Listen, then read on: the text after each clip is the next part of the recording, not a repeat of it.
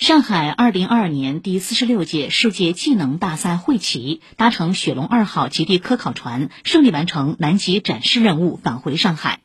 世赛会旗接旗仪式昨天在中国极地考察国内基地举行，人力资源社会保障部、上海市人民政府相关负责人出席，并启动“迎世赛，点亮技能之光”主题宣传活动。